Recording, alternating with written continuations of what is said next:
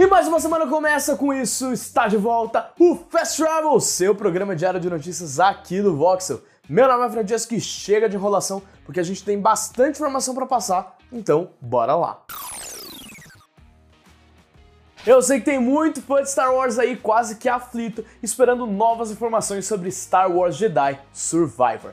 Bem, segundo o jornalista Jeff Grubb, não vai demorar muito para descobrirmos novas informações sobre a nova aventura de Cal Kestis. Em seu perfil no Hive, que é uma rede social bem parecida com o Twitter, Jeff afirmou que o game estará presente no The Game Awards desse ano, que ocorrerá dia 8 de dezembro e terá sua data confirmada para março do ano que vem. Essa não é a primeira vez que o jornalista crava o mês para o lançamento de Survivor. Em outubro, ele afirmou em um episódio do seu podcast, Game Mass Mornings, que um game de uma grande IP da Electronic Arts seria lançado entre janeiro e março de 2023. O The Game Awards é como uma E3 fora de época e com certeza veremos muitas novidades por lá. Então, não deixe de acompanhar o canal do Voxel para ver a melhor e mais divertida cobertura do evento de toda a internet. Uns tempos atrás, a gente falou sobre a curiosa notícia de que a Tesla queria Her Story e Untitled Goose Game no sistema de seus veículos sem pagar por isso.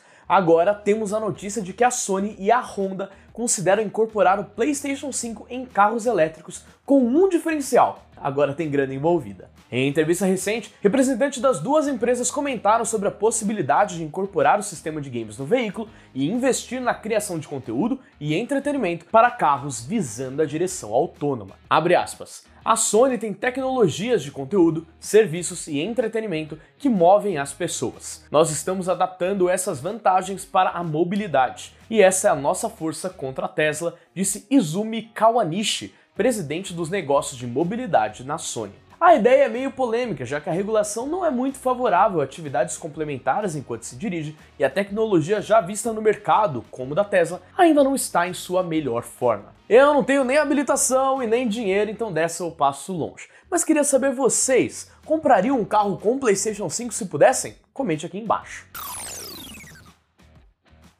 O recém-lançado God of War Ragnarok não sai da boca do povo seja por ser um dos favoritos a jogo do ano no The Game Awards, ou por se envolver em treta com uma famosa organização protetora dos animais. A PETA, que é uma organização sem fins lucrativos que luta em prol dos direitos dos animais, fez uma publicação defendendo que o novo game protagonizado por Kratos deveria ter um modo livre de violência contra animais. Na postagem ela afirma que, abre aspas, todos os cães merecem lares amorosos e sofás quentes, mesmo que tenham 18 metros de altura. Se você está com frio, eles estão com frio. Essa não é a primeira vez que a PETA se posiciona em relação a videogames. No ano passado, eles publicaram um comunicado questionando a rinha de galos presente em Far Cry 6. Abre aspas, transformaram um esporte sangrento e horrível como a briga de galos em uma partida de videogames no estilo Mortal Kombat está longe de ser uma inovação real, já que a sociedade de hoje se opõe fortemente a forçar os animais a lutarem até a morte.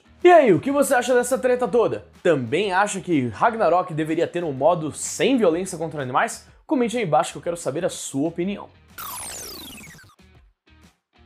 E vamos para um novo capítulo da sua novela favorita, a compra da Activision Blizzard pela Microsoft. Há poucos meses, Phil Spencer afirmou que a franquia Call of Duty ainda chegaria ao PlayStation por vários anos e essa questão de exclusividade é o principal debate na liberação da compra por órgãos legais.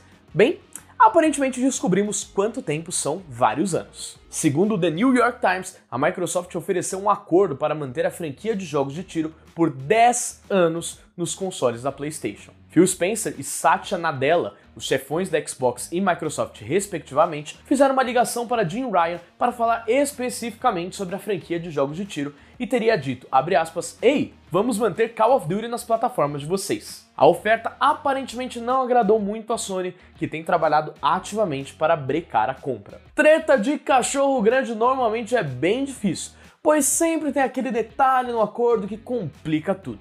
Sabe o que nos resta? É isso aí, esperar. Muito obrigado por acompanhar o Fast Travel, seja aqui no YouTube ou nas plataformas digitais de áudio através do Sidecast. Se você gostou do vídeo, não se esqueça de deixar um like, se inscrever no canal e ativar o sininho, pois a gente tem muito conteúdo legal vindo por aí, seja sobre o TGA, reviews e muitas outras coisas que vocês não estão esperando, ok? E você também pode me seguir nas minhas redes sociais que estão aparecendo aqui embaixo pra gente bater um papo, discutir algumas coisas. Fique à vontade, vai lá seguir e eu te espero por lá. E eu vou indo nessa, por agora, fui!